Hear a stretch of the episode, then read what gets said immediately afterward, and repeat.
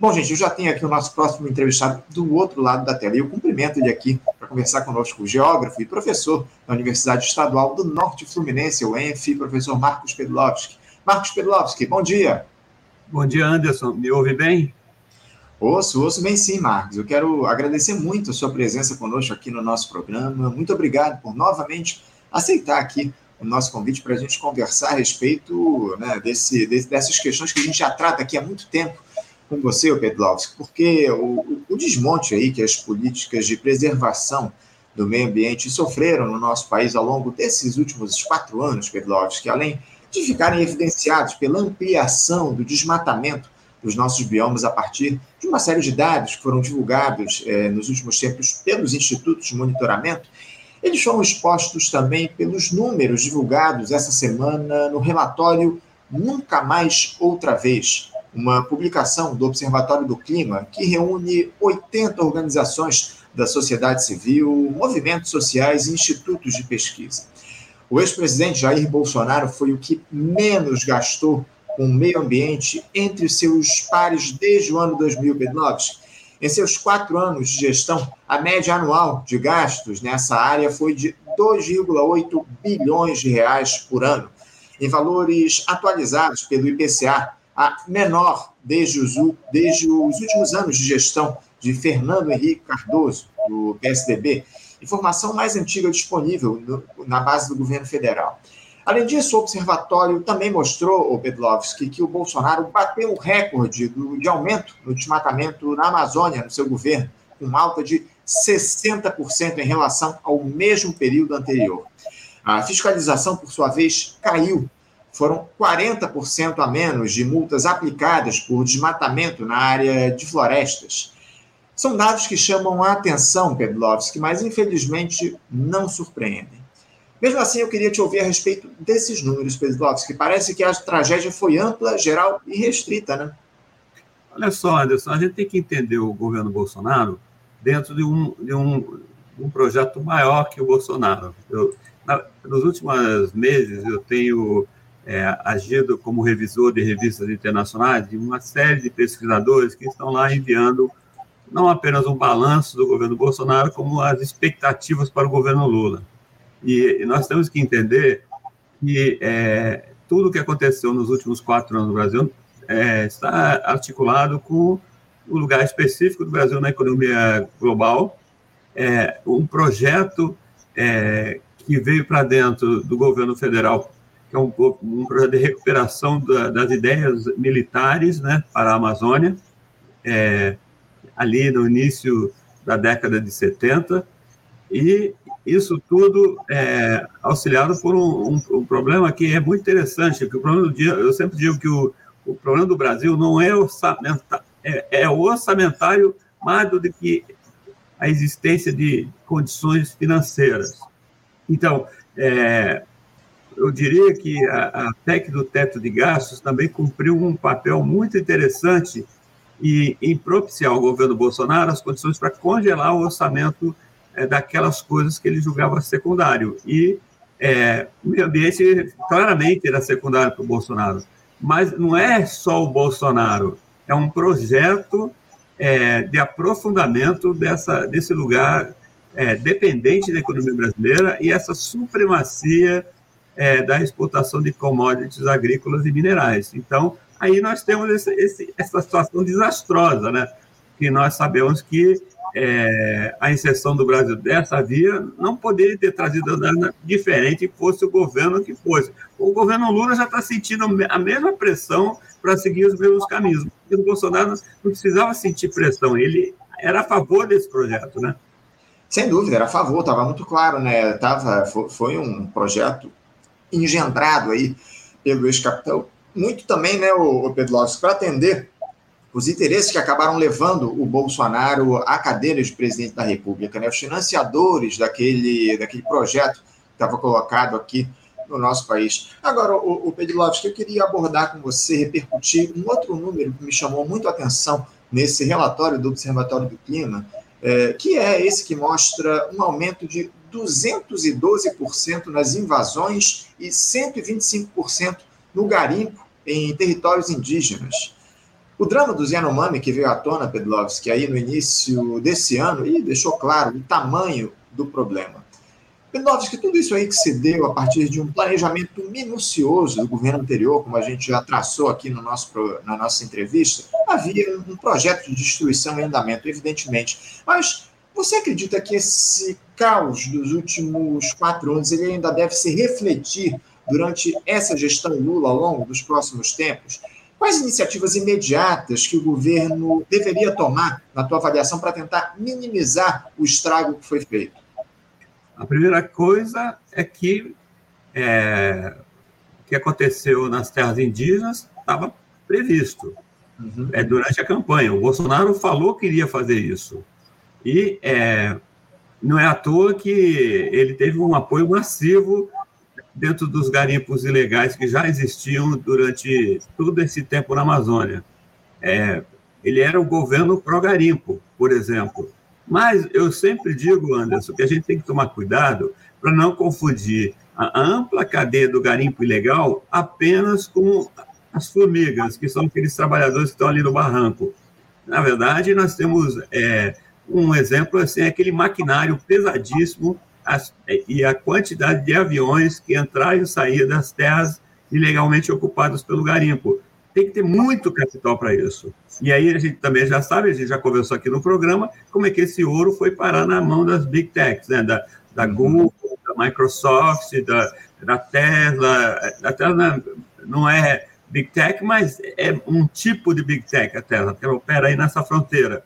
Então, é, eu diria que a gente tem que entender o papel do grande capital internacional e a relação que esse governo do Bolsonaro teve com esse grande capital é, multinacional. Então, eu diria que, primeiro, é, era previsto. Segundo, qual é a situação neste momento? Neste momento, é, nós não sabemos. Porque se começou com toda a fanfarra e oportunidade, a remoção é, dentro da terra e mas nós não sabemos sequer se a remoção foi completada ok? Então, é, é, não há qualquer transparência neste momento do governo Lula. O que me leva a pensar que é, não se resolveu o problema nenhuma fração dele. Isso traz medidas urgentes, que é a completa desintrusão, não apenas da terra Yanomami, porque o projeto do garimpo ilegal está também na, é, no Caiapó, também está no Munduruku. O Munduruku é um caso gravíssimo e, e aí, o que, que nós precisamos? Precisamos, primeiro que eu gostaria de saber, eu ontem li uma matéria dizendo que a Polícia Federal estava pedindo recursos do Fundo Amazônia para continuar as opera, operações de desintrusão nas áreas indígenas. Isso é um completo ridículo, porque o, o Fundo Amazônia não é para isso. O Fundo Amazônia é para ter ações proativas para garantir projetos que, garantam sustentabilidade, não remoção é, é, de garimpeiros e madeireiros ilegais. Isso teria que ser uma prioridade orçamentária e, e eu diria o Fernando Haddad teria que estar trabalhando para, é, dentro da, da, da, circunscrição orçamentária que ele tem, para prover o Ministério do Meio Ambiente, a, o Ministério dos Povos Indígenas, com os recursos que são necessários para garantir isso. Também digo, não há nenhuma garantia de que o problema é, é, sanitário da terra Yanomami tá, esteja perto de ser resolvido. Então, é, alguém pode dizer, você não está pegando pesado com o governo Lula? Não, eu estou até pegando leve. O problema é que nós não podemos aceitar, em, em função do que foi praticado, não apenas no governo é, Bolsonaro, no governo Temer também tivemos esse, toda essa situação. O governo é que o Bolsonaro ele oferece é, se ele não estivermos no Rio São Francisco, ele oferece a carranca do mal, né? Então, uhum. tudo é Bolsonaro. Não, não, não, esse é um problema que, inclusive, eu tenho que dizer, isso já vem desde os governos é, é, do PT.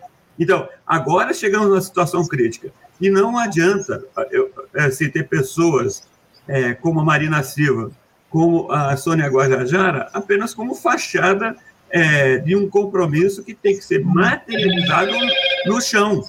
É, no uhum. chão onde está toda a violência contra os povos indígenas. Porque, Anderson, que existe um projeto de extermínio indígena em curso, não tenho dúvida, ok?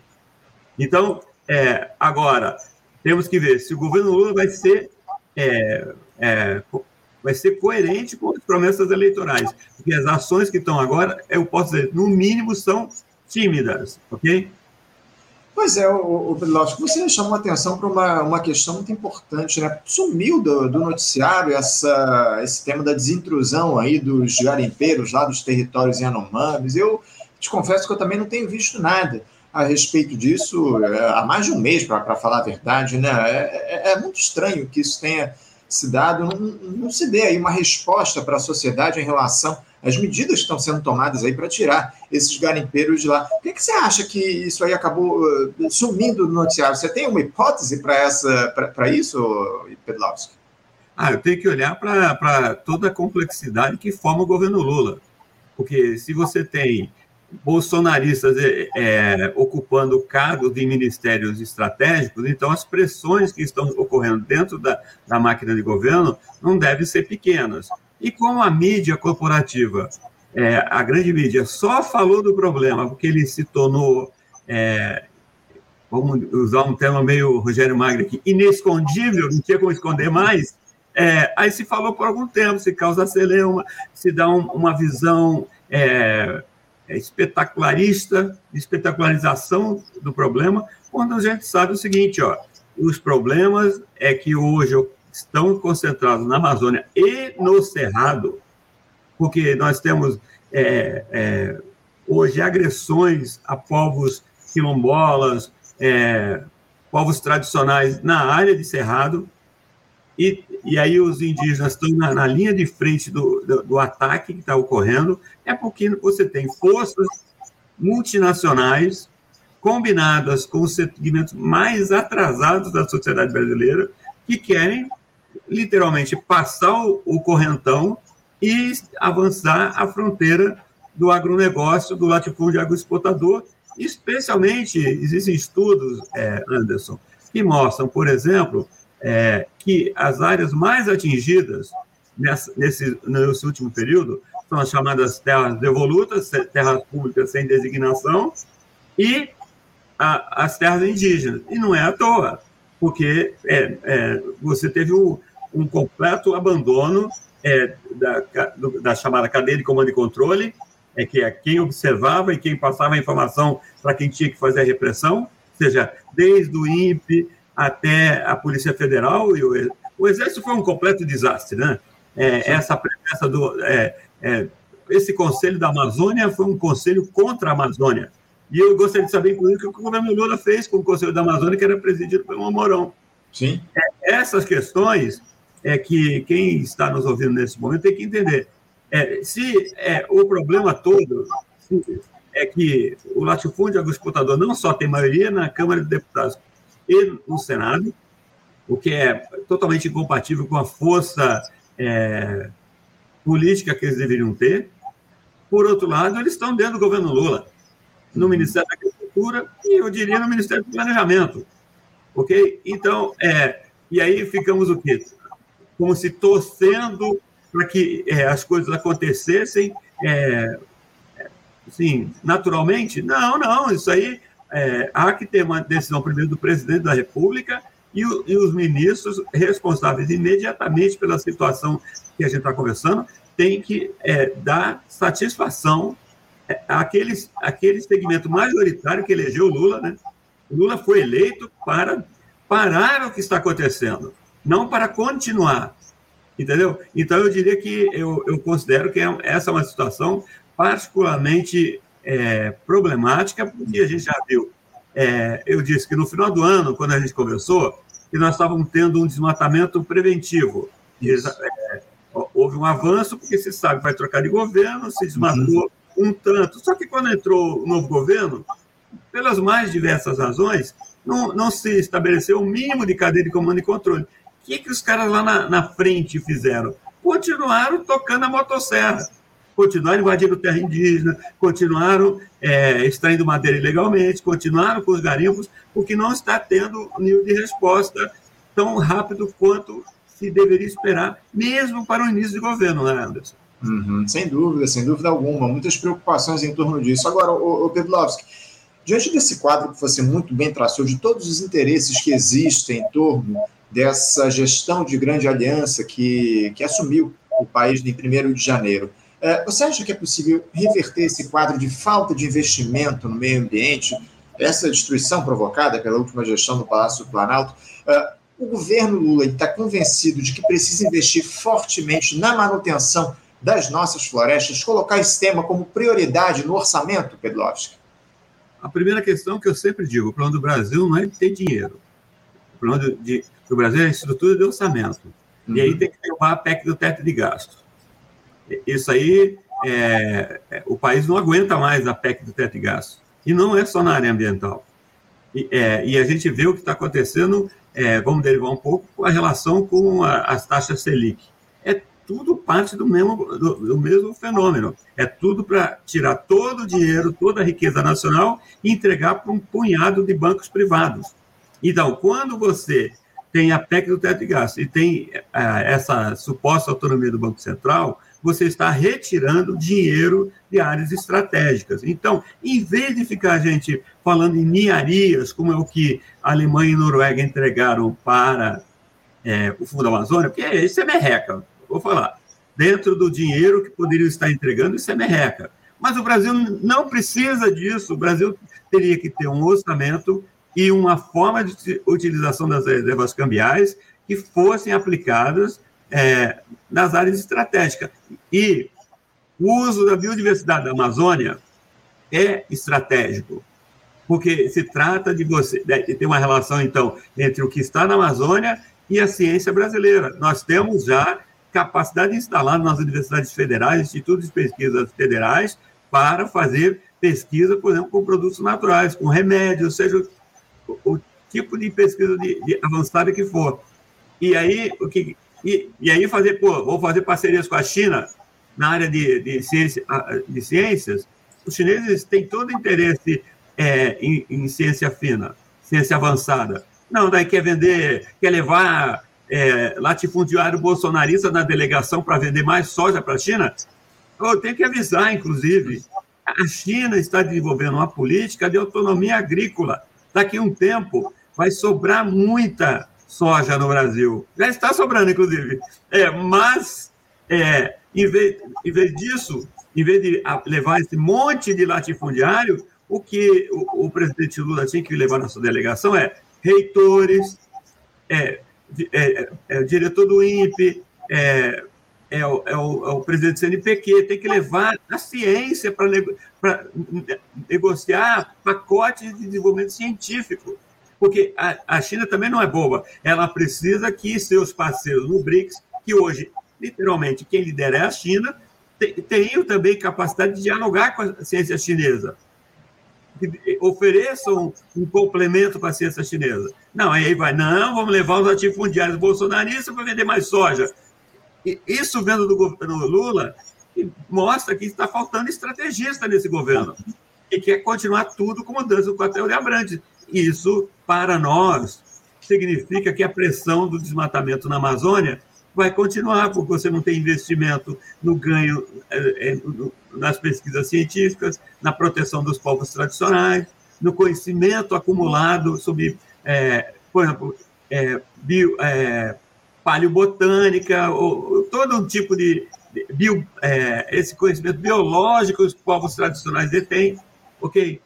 Aí não, vai levar os latifundiários. Isso é um péssimo sinal para mim, Anderson. É que não entendeu ainda é, que qual é o tamanho do desafio, né? Uhum. Esse, esse, é o detalhe, né, Pedlovski? Parece que essa ideia de, de se manter a nossa economia primarizada, ela, ela continua, né? Infelizmente, é o que a gente tem percebido aí por conta dessas primeiras ações do, do presidente Lula. Aquela necessidade que ele falou de reindustrialização no nosso país, a gente, por enquanto, não tem visto muito avanço nesse sentido. E as sinalizações que são dadas são essas aí, como você muito bem colocou, né? De latifundiários aí, gente do agronegócio é, sendo levada lá pelo Lula. O Lula acabou não indo, né? Mas os empresários do agronegócio acabaram indo lá para a China negociar, enfim, é, é, lamentável tudo isso, Pedlovski. Agora, eu queria mudar um pouquinho de assunto, Pedlovski, porque a gente tomou conhecimento recentemente da aprovação pelo presidente lá dos Estados Unidos, o Joe Biden, de um projeto de extração de petróleo e gás no Alasca, que é um território estadunidense.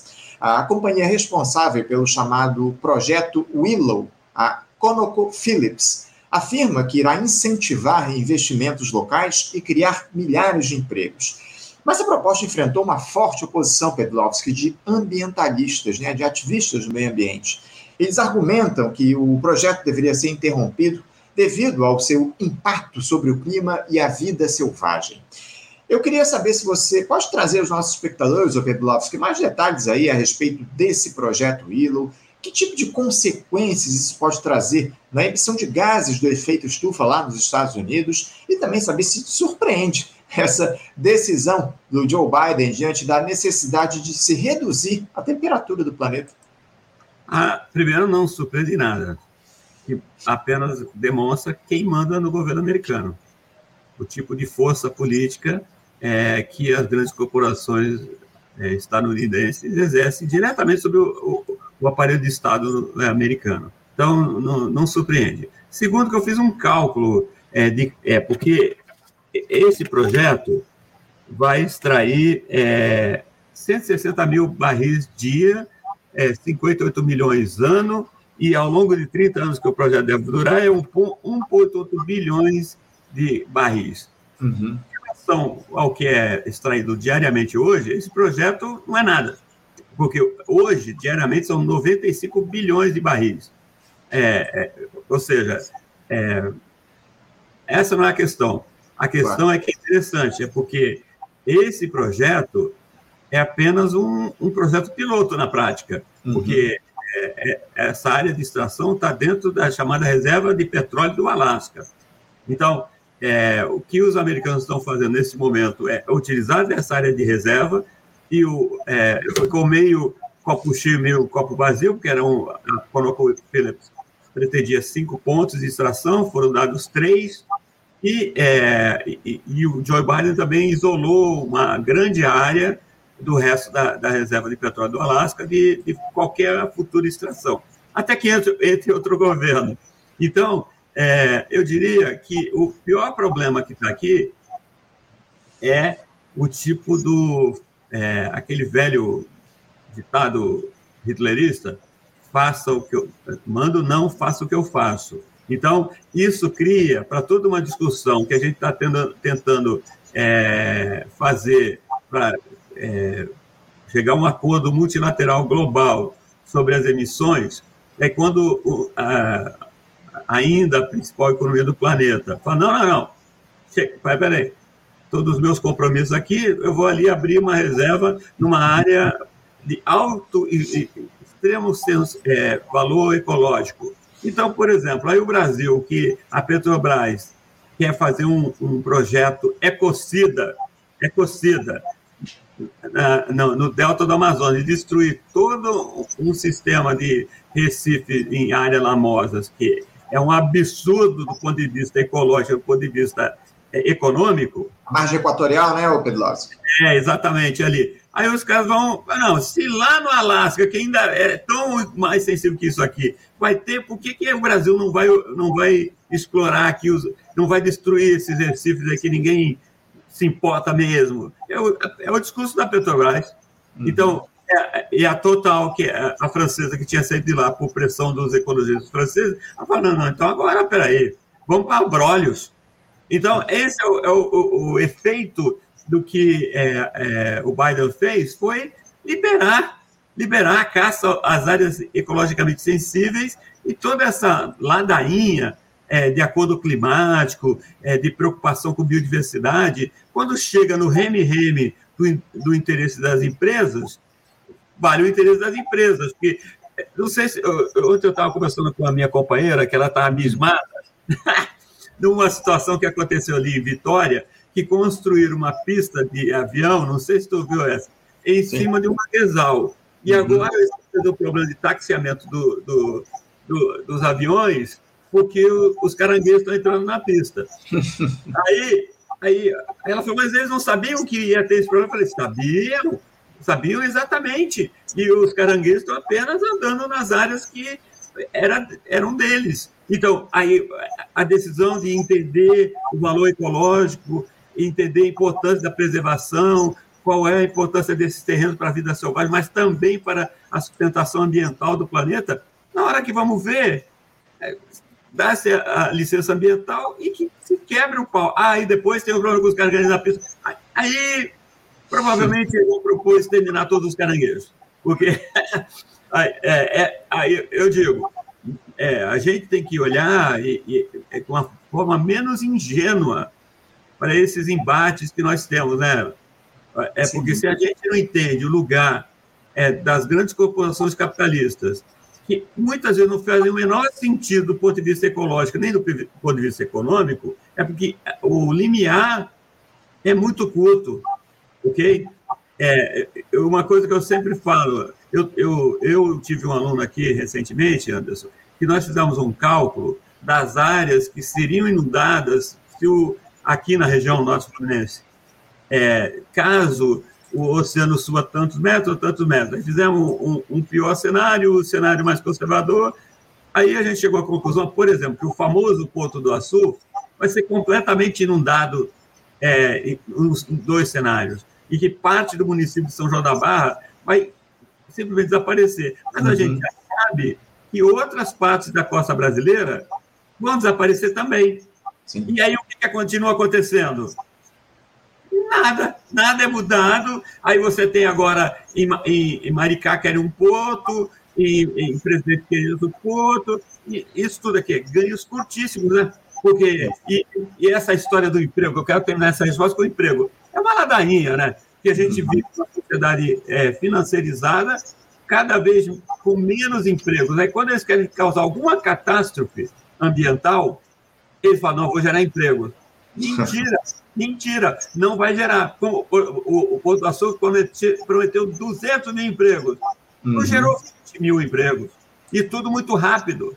Então, é, o, mas o emprego soa bem, né? Eu vou destruir, eu vou pisotear, eu vou expulsar, mas vou gerar emprego. Aí todo todos os políticos falam, ah, vai ter emprego. Quando a gente fala, vamos fazer a, a matemática do emprego, mentira. O, o Pedlowski, esse, esse projeto que a gente falou aí da Petrobras, da margem, de exploração da margem equatorial, está sendo construído em parceria com a Shell. Esse é o detalhe. A gente trouxe essa, esse tema recentemente aqui no nosso programa. A Shell e a, e a Petrobras assinaram lá um acordo de intenções aí para uma série de, de, de obras aí, de, de parcerias relacionadas a fontes renováveis, enfim, mas o que está no centro dessa questão é a exploração justamente da margem equatorial. A gente discutiu isso aqui recentemente no programa. É lamentável tudo isso, né, o, o, o Pedroski. E agora, em relação a essa, esse tema lá, do projeto Willow lá nos Estados Unidos, o que a gente percebe é o, o, governo brasileiro tentando aí fazer acordos com o governo estadunidense em relação a, ao Fundo Amazônia, a outros projetos aí. É, temeroso, né, o, o, o Pedlovski, todo esse diálogo que está sendo construído com os Estados Unidos, até porque a gente sabe, esse projeto Willow deixa muito claro aí quais são os interesses de Joe Biden, né, o Pedlovski? Não, primeiro é que é interessante que a Total se mandou da margem equatorial e aí vem a Shell, que tem um uhum. histórico ambiental horroroso, inclusive na África, e fala, não, agora é com a Shell. É óbvio, a Shell é aquela empresa que é, não tem muito compromisso com, com, a preservação ambiental. Tudo fachada. Quando ela é chamada é, a, a, a, operar, o, o, o, histórico da Shell não é muito bom. Aliás, é horrível, horroroso. É, coisa que essa ida do, do Lula primeiro nos Estados Unidos, é, eu acho que é, não sei o que aconteceu lá dentro da Casa Branca, mas é, o Lula foi com uma cabeça e voltou com a outra. É, eu acho que ele foi, disseram alguma coisa lá para ele. Porque, por exemplo, quando os americanos falaram assim para o governo brasileiro, não, a gente vai dar um milhão de dólares. Fizeram piada com a nossa cara, um milhão de dólares para a preservação ambiental. Olha, um milhão de dólares é projeto médio do NSF para professor universitário. Uhum. Eu já estive no sistema americano e eu participei de um projeto com a Virginia Tech, que eu era é, aluno, mas participava do projeto, o projeto custou um milhão de dólares. Isso lá em, na década de 90. Hoje seria mais pela inflação. Ou seja, quando oferece um milhão de dólares, está é, tá sendo risível, está sendo patético. Entendeu? Quando eu digo, o Brasil não precisava ouvir esse tipo de provocação barata, porque o Brasil tem dinheiro. tem grandes reservas cambiais. Aí vai como se fosse com o, o Pires na mão para ouvir esse tipo de baboseira, essa afronta, né? o grande problema são as prioridades. Lamentavelmente, Obidlovski, a gente tem questionado isso aqui ao longo do tempo. As prioridades estão colocadas e os acordos que são realizados com essa turma do grande capital, com os exploradores de terras aqui no nosso país, é lamentável todo esse quadro. Pedlovski, infelizmente estou com meu tempo esgotado aqui no programa, mas eu quero agradecer o papo com você aqui, que é sempre muito agradável. Te agradeço muito a tua participação conosco no Faixa Livre e a gente volta a conversar em breve aqui no programa a respeito dessas questões relacionadas ao meio ambiente. Muito obrigado, Pedro Lopes. Um abraço para você, um bom dia e até a próxima. Obrigado, Anderson. Sempre bom falar contigo, tuas ordens. Até a próxima. Até a próxima.